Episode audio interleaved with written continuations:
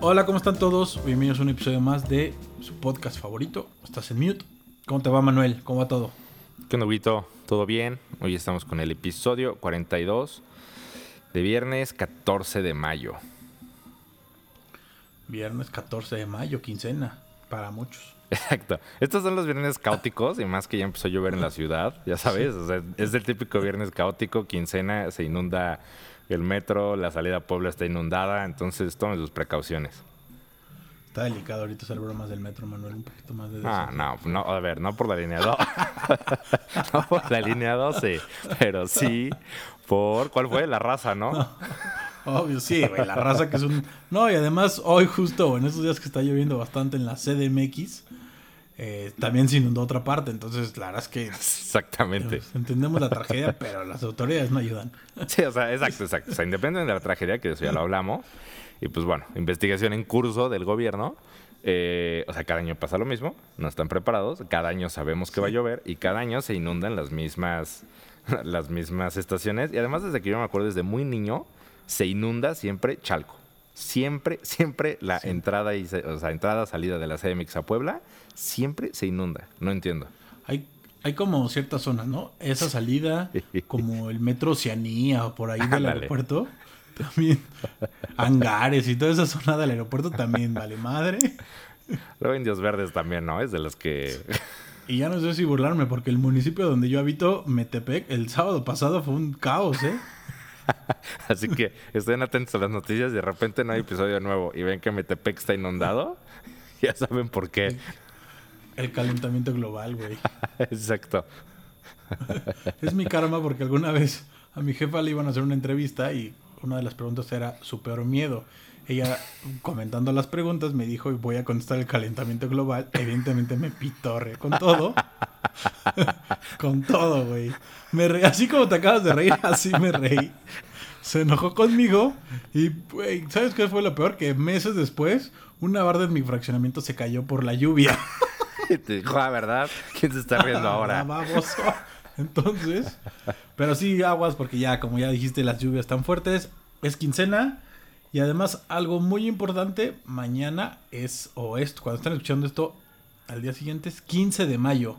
El deadline o la fecha límite que puso WhatsApp para aceptar sus términos y condiciones. La fecha fatídica de la que hablamos hace meses ha llegado. Así que yo no sé, porque yo fui de los que dije sí o sí lo voy a tener que aceptar y lo acepté luego, luego. Pero me imagino que te deben estar llegando avisos ahorita de prepárate que te vas a quedar incomunicado. Sí, yo también. Mira, yo estúpidamente así, tal cual me llegó a aceptar y ya seguí con mis conversaciones. Ni siquiera leí lo que era. Quiero ver este meme rápido ya. sí, ya rápido, quiero escuchar esto. Quiero ver el piolín de mis tías. Pero sí, es la fecha límite que puso WhatsApp. ¿De qué se trata? Y si no saben, pongan pausa Vayan a nuestro episodio 9. escúchenlo y ahí se van a enterar de qué era. Básicamente, y lo que habíamos dicho es, al dar a aceptar a sus nuevos términos y condiciones, tú estás dando tu consentimiento para que WhatsApp pueda transferirle o pasarle a Facebook, empresas ambas de Mark Zuckerberg, tus datos, datos como qué número de teléfono, compañía, nombre, operador, la IP de ubicación, tus datos de contacto, foto de perfil, entre otros, que parece que son los más importantes. Entonces, tus datos si haces compras también se va a mandar a Facebook. Entonces, la verdad es que más datos que van a tener. Sí, y, pasó un poco lo que habíamos dicho. O sea, aplazó Facebook este, este tema para no perder muchísimos usuarios de WhatsApp que de repente se hizo viral, todo el mundo ya estaba bajando este Telegram y no sé qué otras aplicaciones. Eh, Facebook le dio miedo y dijo, bueno, ok, lo vamos a atrasar el 15 de mayo para informar más, etcétera. Informar más, yo no sé tú, yo no he escuchado absolutamente nada más en estos cuatro meses. Más bien, yo creo que se esperaron a que la gente se le olvidara, dejara de bajar otras aplicaciones y ahora sí, sí o sí, lo vas a tener que aceptar. Si no, efectivamente te vas a tener que ir a Telegram o alguna otra. Lo que ya dijimos no va a pasar. Porque además justo es sábado 15, lo único que va a querer la gente es tener WhatsApp. O sea, ni siquiera se va a preocupar por eso. Va a dar a aceptar y va a seguir con su vida. Es quincena. La gente necesita mandar mensajes de, oye, ya depositaste la tanda, te recuerdo, por favor. Recordemos que este podcast va dirigido a gran parte de la comunidad Godín y entonces eso es una costumbre. Exacto. Te encargo, por favor, la tanda y a depositar. Óyeme, la vas a poner, óyeme, ¿qué pasó ahí? Pero sí, además sábado, o sea, sí va a ser como complicado, al final todo el mundo lo va a aceptar. Y yo no sé tú, pero sí vi muchos amigos, porque al final, cada que, ya tenía Telegram desde antes, la verdad es que no lo ocupaba nada, pero cada que alguien nuevo se agregaba, Telegram te mandó un mensaje, tal, tal, tal, se unió, tal, se unió de todos ellos no he recibido ni un solo mensaje, todos por WhatsApp. Exacto, o sea, fue un poco Nadie el pánico el también subirse al tren de, ay, no, me importan mucho mis datos. Pero paso dos, todo el mundo sigue subiendo en Instagram, todo, haciendo check-ins en Facebook, o sea, la vida sigue. Sí. Además, digo, no sé, y lo hablé hoy con mi esposa. Fuimos a un centro comercial rápido por unas cosas. Oye, el que te mide la temperatura no es el típico pistolita que te toma la temperatura. Es como una camarita ah, que toma tu cara completa, ah. se ve perfecto en la pantalla que es tu cara y te mide la temperatura. Pero estoy seguro que te toma una foto. ahí tienen mis datos, ya sabes, biométricos. Qué hijos de la chingada. Se toma una foto. Y no voy a poner a pelear. El cuerpo completo te puedes decir cuál es la parte más caliente de tu cuerpo. Ah, caray. Ah, caray. Óigame, señorita Lopezil, óigame. Exacto. Pero sí, fecha límite para WhatsApp, así que si lo está escuchando y si quiere enterarse más de qué condiciones y demás, como ya dijimos, vaya a nuestro episodio 9, porque además fue de los primeros de este podcast, entonces ahí ampliamos eh, la información y nos discutimos bastante ese tema en ese momento. Exacto, a detalle, o si no, pues ya, dele aceptar y siga con su vida. Y mande piolines. Y por otros temas, sí, dando la vuelta a la página. Y temas más relajados de los que trajimos al inicio de la semana. Porque al inicio de la semana creo que sí nos pusimos muy clavados. Y este es un tema que ya habíamos comentado, que dejamos en el aire. Y es el regreso o el supuesto regreso del amor entre Ben Affleck y Jennifer López. Tan, tan, tan. Exacto. Este, este, este sí ha sido un chisme. O sea, siento que ha sido el chisme de la última semana y media. En todos lados lo he visto. Y pues bueno, como seguramente ustedes recordarán, dependiendo su edad, pero Ben Affleck y Jennifer Lopez fueron una de las parejas más cotizadas, de las que más se hablaba en el principio del milenio, específicamente de 2002 a 2004. Eran una de las grandes parejas de las que se hablaba y que fueron bautizadas por los paparazzis de Estados Unidos como Benifer. La pareja entre Ben y tal. Terminaron, hasta anillo hubo, hubo compromiso, postergaron la boda, al final ya no se hizo y en 2004, como ya dijiste, terminan por romper, terminar el amor y en teoría y por lo que hemos visto según los, las diversas fuentes informativas que consultamos, siempre hubo amor y siempre hubo como, o sea, como que se volvieron buenos amigos y ahorita tras el rompimiento, como se los reportamos de Jennifer López y Alex Rodríguez, ex beisbolista de los New York Yankees, este, pues se reencontraron, se amaron y parece que han tenido varios encuentros. Parece, no sabemos. Parece. Que ahí yo quiero hacer un paréntesis. Y justo el anillo de compromiso. Porque el anillo de compromiso fue un gran chisme en el 2004. Fue un anillo de compromiso que le dio. Era un diamante rosado de Harry Winston de 6.1 quilates que valía 1.2 millones de dólares.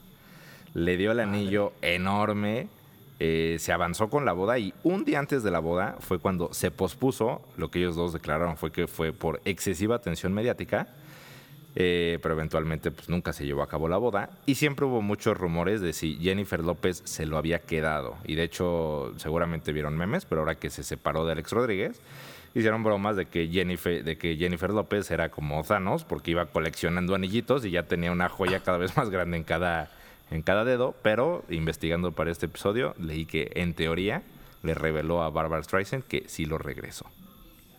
Eh, muy lista. Eso dice, eso dice, quién sabe. Diga también. Muy lista o muy decente. La verdad es que nunca he estado en esa posición donde me devuelvan el anillo.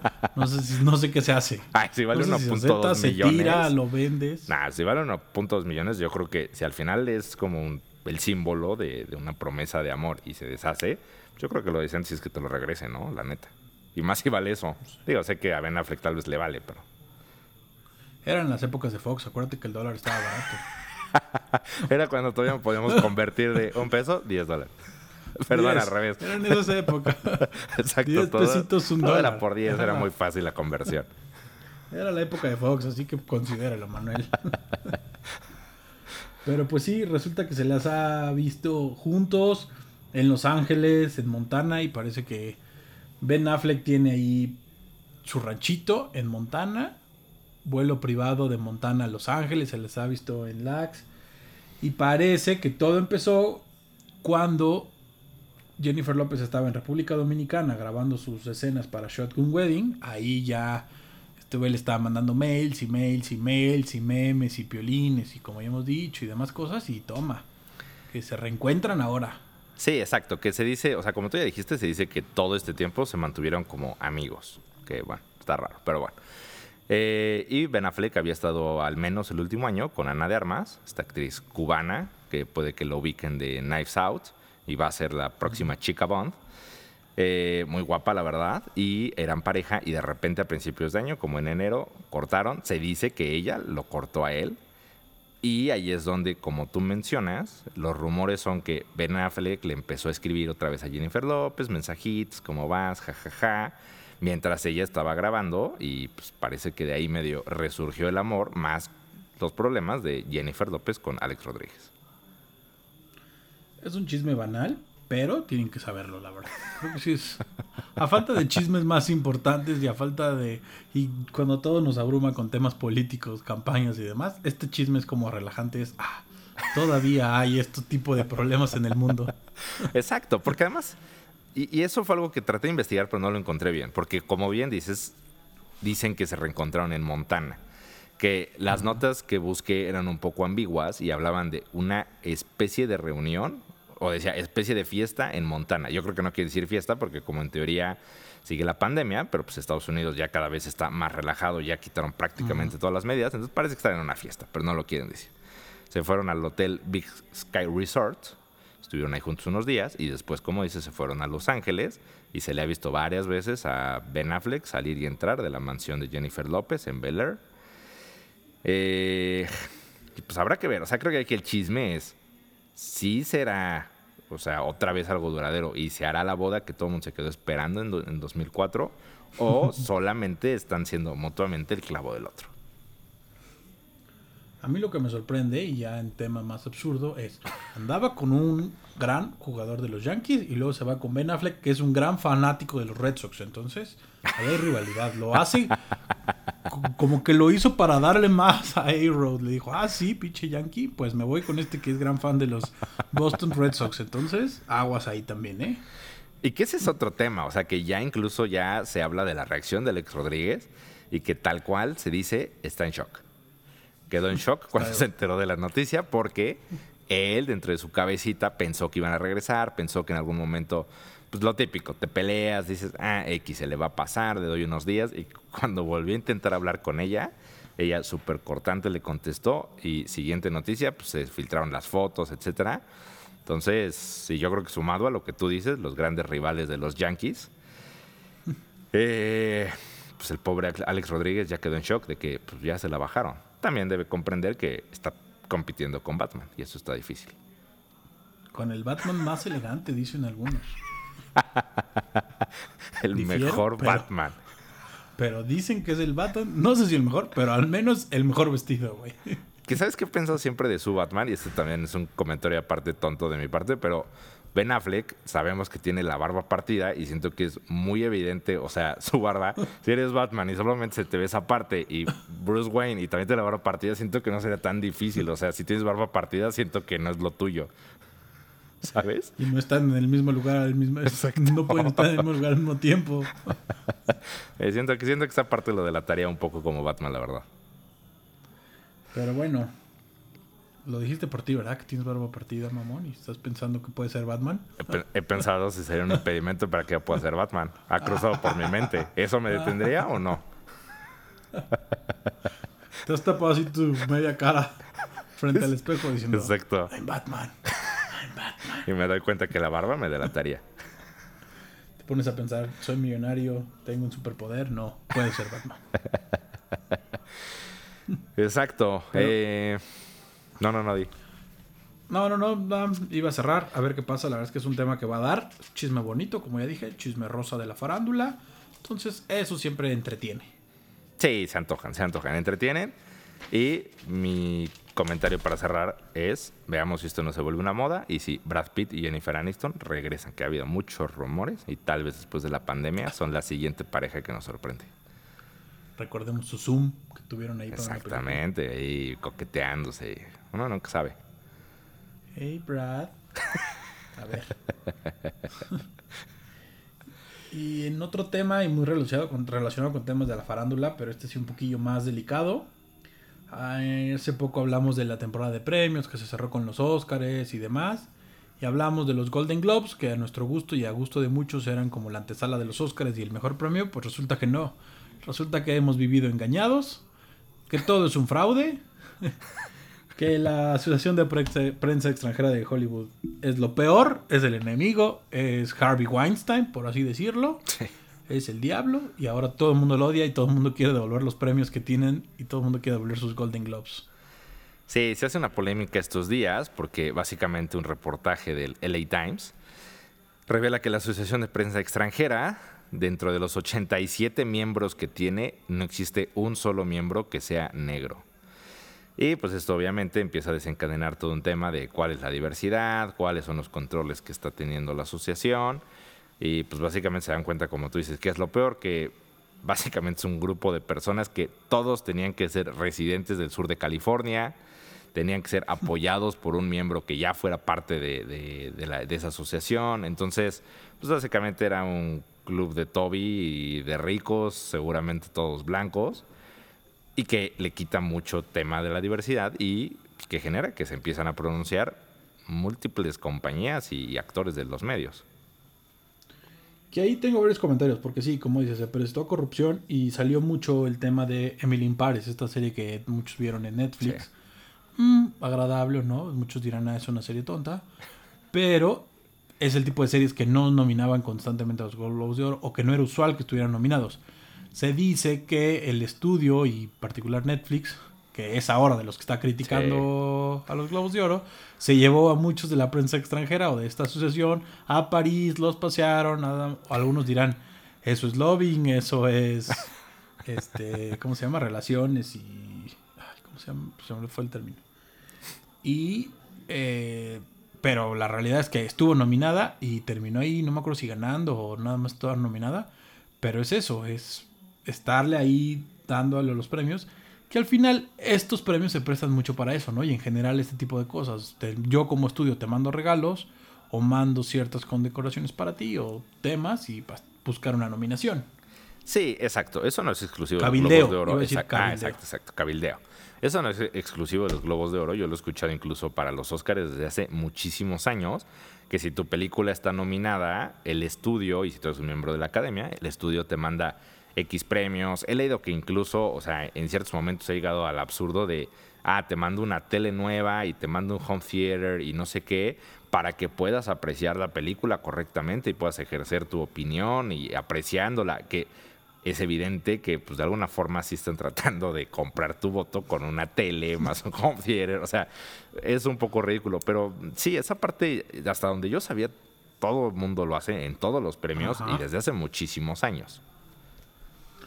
Pero ahora resulta que está peor y muchos de los estudios importantes, Warner y las principales ahora, por así decirlo, cadenas o productoras como son Netflix y Amazon, empezaron a poner quejas en contra de esto NBC, que es la cadena que los transmitía en Estados Unidos, ya dijo, yo en el 2022 no los voy a transmitir, a menos que cambien sus reglas, sus políticas. Y parece, o al menos la asociación ya dijo, ok, vamos a hacer esto, vamos a hacer un cambio, vamos a agregar 20 nuevos miembros en agosto. En los siguientes meses además vamos a agregar a más personas y como dijiste, todos son blancos, entonces van a agregar a miembros de color o miembros de raza negra para tratar de generar esta diversidad.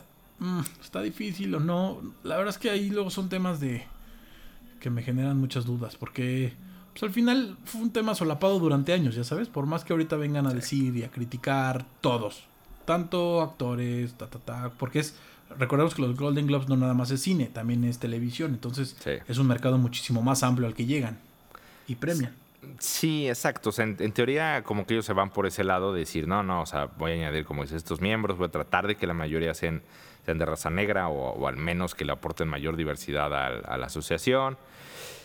Eh, el otro tema, justo lo que mencionaba, van a eliminar el requisito de la residencia al sur de California para no tener como ese candado y el tema este de que te tenga que, patrocinar algún miembro actual.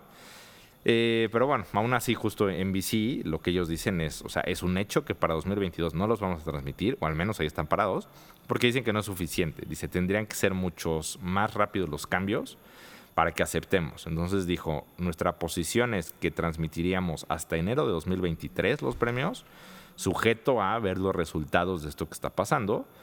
Eh, Netflix igual, él dijo que va a detener todas las actividades eh, con esta asociación hasta que los cambios sean realizados. Amazon, Amazon como que se sale todavía más por la tangente, dice, la neta nunca he trabajado con ellos, pero ahora que lo dicen, menos voy a trabajar con ellos. Es un poco rara su postura.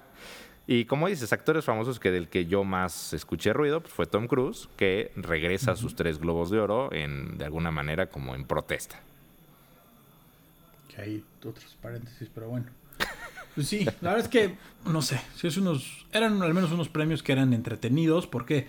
Porque sí se ven a los actores más relajados, se ve como un estudio más pequeño, a diferencia de los Oscars que son el Teatro Kodak, este será como un, estadio, un estudio más pequeño, los actores se veía tomando, estaban en sus mesas ahí como que todo junto, o el programa de televisión que estaban nominados, o, la, o la película que está nominada, se veía que estaban echando tragos y se sabía que es una premiación en la que estaban bebiendo.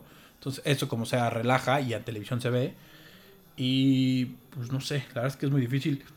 Me acuerdo perfecto todo el discurso, e incluso lo vi hace rato antes de empezar a grabar, o en la tarde todo el discurso de bienvenida de Ricky Gervais en el 2020, ah, que le da con todos estos güeyes, les da. Tiene chistes grandiosos donde le dice a Joe Pesci Baby Yoda. Exacto. Tiene grandes chistes en esa introducción y a lo largo del programa. Pero sí lo menciona en algún programa. En algún momento, justo de ese discurso del 2020, o sea, ya un año antes, antes de todo este relajo, ya había mencionado el tema de que todos los miembros de la de la asociación son blancos. Y fue el año en que casualmente tampoco nominaron a, nadie de raza negra para mejor actor. No nominaron mujeres para el de mejor director. Entonces hubo ahí como controversia. Ya los habían atacado. Este año de pandemia los hicieron. Entonces ya tenía como antecedentes. Pero volvemos. Estaban solapados. O sea, y lo dice en algún momento Ricky Gervais. Es como tal cual, este, una película de Harvey Weinstein. Todo el mundo sabe que acosaba, pero todo el mundo decía, güey, es lo mismo aquí. Todo el mundo sabe lo que hay detrás. Todo el mundo se hace güey porque, pues, al final, decir que tu película o tu programa estaba nominado a tantos y ganó tantos globos de oro genera más morbo y te genera más ganas de verlo. Sí te lo vende mejor. Sí, y que era justamente la antesala del Oscar, entonces sí había mucho push. O sea, yo creo que era la premiación después de los Oscars que más, más push tenía, justamente porque te daba muchas probabilidades de ganar el Oscar, etcétera. Eh, pero sí, tal cual. O sea, yo estaba solapado, todo el mundo lo sabía, y realmente se destapa, pues porque Los Angeles Times realiza este reportaje, lo hace muy frontal. Y de hecho, creo que en esa misma tónica la asociación sí saca un comunicado después de que NBC avisa que no va a transmitir la ceremonia. Y básicamente lo que ellos dicen es que, o sea, que entienden la preocupación de todos, que ellos están igualmente preocupados, pero sí dice que invitan a sus socios en la industria a sentarse en la mesa con ellos para trabajar en una reforma sistemática y sí dice, tanto en nuestra organización como en la industria en general. Y sí creo que es un poco entre líneas decirles, no nos hagamos tontos, no es un problema mío de los globos de oro, como tú dices. Harvey Weinstein, cuántas cosas han salido. Eh, ahorita justo con Justice League y todo el tema que salió con Joss Whedon de si le gritó a un actor por ser negro, si a Gal Gadot la amenazó por ser mujer y le dijo voy a hacer que parezcas una estúpida para destruir tu carrera. O sea, hay conductas súper excesivas que todo mundo sabe justamente, o sea, en los Oscars cada año escuchamos lo mismo de cuántas mujeres directoras son nominadas, cuántas películas de diversidad son nominadas, o sea, siempre es mínimo el número. Entonces, creo que están agarrando ahí de puerquito a, los Golden Globes. Pero todos van para allá. O sea, yo creo que si le rascan tantito al Oscar, van a encontrar algo muy parecido. Que lo que no sé, y lo estuve reflexionando todo el día, es, no sé si esta cultura nueva de la cancelación así como cancelan los premios de belleza, que está bien, son temas diferentes, premian la belleza y denigran a la mujer y todo esto, pero no sé si esa cultura de la cancelación eventualmente llegue a todo este tipo de ceremonias, los Grammy, los Oscars, los British Awards, los Golden Globes, Porque si te rascas tantito, siempre vas a encontrar un tema de discriminación de algo. La verdad es que está triste, pero así es. O no triste, así es la vida. Pero si le rascas y con ojos críticos y con ojos de no tolero esto, vas a encontrar algo que no está bien. Sí, siempre, siempre le vas a rascar. Y más esto, o sea, que son premiaciones, o sea, los Oscars son noventa y tantos años, o sea, exacto, son subjetivas. El por qué una película gana en lugar de otra siempre es muy complicado de. Ganó porque es mujer, ganaron porque es una película de raza negra y los quieren compensar, ganó este año porque está de moda los asiáticos y quisieron premiarlos. Siempre hay una razón atrás que puedes encontrar de por qué ganan ciertas películas. Y como dices, o sea, creo que si de por sí los premios, ya lo habíamos platicado, o sea, van muy mal en rating, ya no son tan atractivos para las nuevas generaciones, con este tema y con la cultura de la cancelación, sí creo que se arriesgan a que sea el final de esto. Y no sé si eventualmente los estudios, artistas, etcétera, pues lo van a necesitar, porque también los artistas se cotizan de cuántos Oscars has tenido, cuántas nominaciones has tenido. Entonces, bien o mal, son todos ellos parte de un sistema. Exacto. Es un todo que no está bien, que está mal, que tiene errores, pero pues claro. no sé, la verdad es que luego es muy difícil ponerse en esas situaciones, no estamos en ese medio. Afortunadamente nuestros escuchas no nos critican si nos vemos peinados o despeinados, gordos o flacos. Pero sí, la verdad es que sí es un tema delicado, hay que ver hasta dónde llega. No dudo que así como salieron los Golden Globes, ya dijiste, esto se extienda a los otros premios y se empiecen a salir de todo y se empiece a rascar porque la cultura de la cancelación así es y pues a ver qué pasa, estaremos atentos. Sí, totalmente, o sea, y en todas las entonces, pues a los Grammys simplemente tan nunca nominaban fuera de ciertas cosas que tuvieron que crear los Grammys latinos, o sea, ¿sabes? Sí. porque es imposible ganar un premio si no eres un artista estadounidense. Eso de lo mejor de la música es un decir. Don Pepe Aguilar, cuántos buenos éxitos tuvo y nunca lo nominaron. Exacto. Don Vicente Fernández nunca ganó Artista del Año. Exactamente, es el subjetivo Artista del Año para quién. Pero bueno, a ver qué pasa. La verdad es que sí es un tema que nos importa, porque también es chisme y es bueno. Y la televisión y el cine vende y genera mucho dinero. Sí, es una industria millonaria, van de la mano. Y especialmente en esta pandemia, creo que todo el mundo ya está en la expectativa de cuándo va, va a retomar la industria del cine especialmente y pues el golpe de los globos de oro, creo que si de alguna forma le rebota a los Oscar, medio les puede dar otro golpe fuerte al, cine.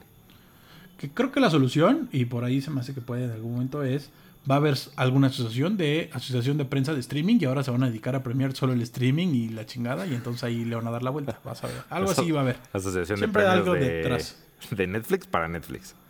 Sí, algo va a haber, pero bueno. Y en otro tema, ya por último, como se los adelantamos, ya está decidido los equipos que van a la final de la Champions, dos equipos ingleses. Y se la terminaron quitando los pobres turcos. Te dije. Sí, pobres turcos, digo, ya se veía venir. De todas formas, está la situación sanitaria muy complicada en Turquía. Estambul queda descartado porque no hay forma de viajar a Estambul ahorita. Y a pesar de que la liga inglesa presionó para que fuera en Wembley y yo pensé que sí se le iban a dar, al final lo que dicen es no, será Porto, eh, en Portugal, será la nueva sede. Y lo que ya adelanta la UEFA es habrá 6.000 boletos para aficionados para cada club, es decir, 12.000 en total. Pero esto no significa que ese sea el número total. Dijo, el número total será confirmado más adelante. La capacidad total es de 50.000. Yo creo que por lo menos la mitad, ¿no? Un 25.000 espectadores sí le van a meter. Pues es que justo, o sea, si lo piensas con 12.000 aficionados, o sea, 6 y 6 de cada club, ya vas prácticamente en el 25%. Más obviamente la UEFA tiene sus invitados, invitan a sus patrocinadores. Yo sí creo que a lo mejor hace sentido ir al 50% y pues aparentemente, Portugal ya va bien y por eso lo escogieron. Y de hecho la última jornada que se juega el 19 de mayo en su liga local ya va a ser partidos de fútbol con aficionados. Entonces, pues parece que por eso escogieron Portugal. Porque además piensa cuántos boletos de patrocinadores debe del año pasado. Sí, exactamente, que muchos Tienen que compensar. Eso tienes que compensar. Eso lo tienes que compensar. O sea, los patrocinadores de la Champions, que justamente es PlayStation, Heineken, o sea, todos ellos van a decir, bueno, de alguna forma, ¿cómo me vas a pagar? Ajá. Me debes boletos, entonces van a poder, van a empujar por meter lo más que se pueda.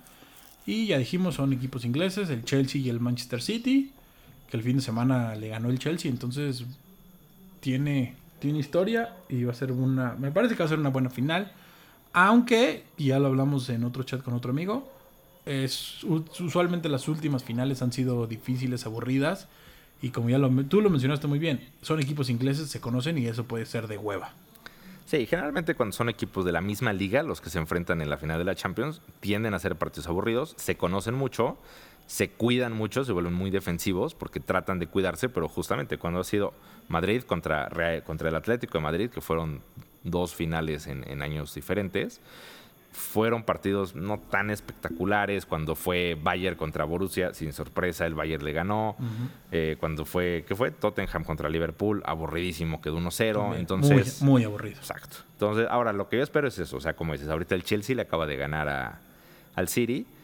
Y ahorita ya la liga inglesa no se juega nada. El City ya es campeón. Entonces, yo creo que van a descansar estas dos semanas para llegar con todo el 29 de mayo. Y pues el Chelsea no tiene más que ganar. O sea la neta es que tiene que ir por todo. Realmente y la presión está en Pep y en el City. Sí. Esperemos un buen juego. Se los ya cuando estemos más cerca del juego o del día del juego o del fin de semana del juego se los informaremos más, les daremos más datos. Porque pues quieras o no, y la verdad es que la Champions siempre es cómoda, porque es sábado, 2 de la tarde, te queda en un horario cómodo para comer, poder echar un trago, entonces sí es más agradable que otras finales o hubo en otros horarios. Sí, se presta muchísimo para una comidita de sábado con drinks y ver el partido. Y pues esperaremos a ver qué dice la UEFA de cuántos aficionados. Esperaremos a ver si nos manda acreditaciones para que volemos a Portugal y transmitir desde allá. Si no, lo veremos desde nuestras casas. Comentaremos desde aquí, cada quien desde su spot, y, pero eso sí, les traeremos información. Exacto, la información necesaria. Pues bueno, cuídense mucho, creo que es todo, ¿no? ¿Algo más que quieras? No, es todo. Programa tranquilo, temas frívolos, pero interesantes. Más datos innecesarios que no necesita, pero que deben tener en la cabeza. Exactamente. Deben saber esto. Alguien va a comentarlo a Jennifer López, van a ver. Cuídense mucho. Cuídate, Manu. Te mando un abrazo. Cuídense todos. Un abrazo. Bye. Chao.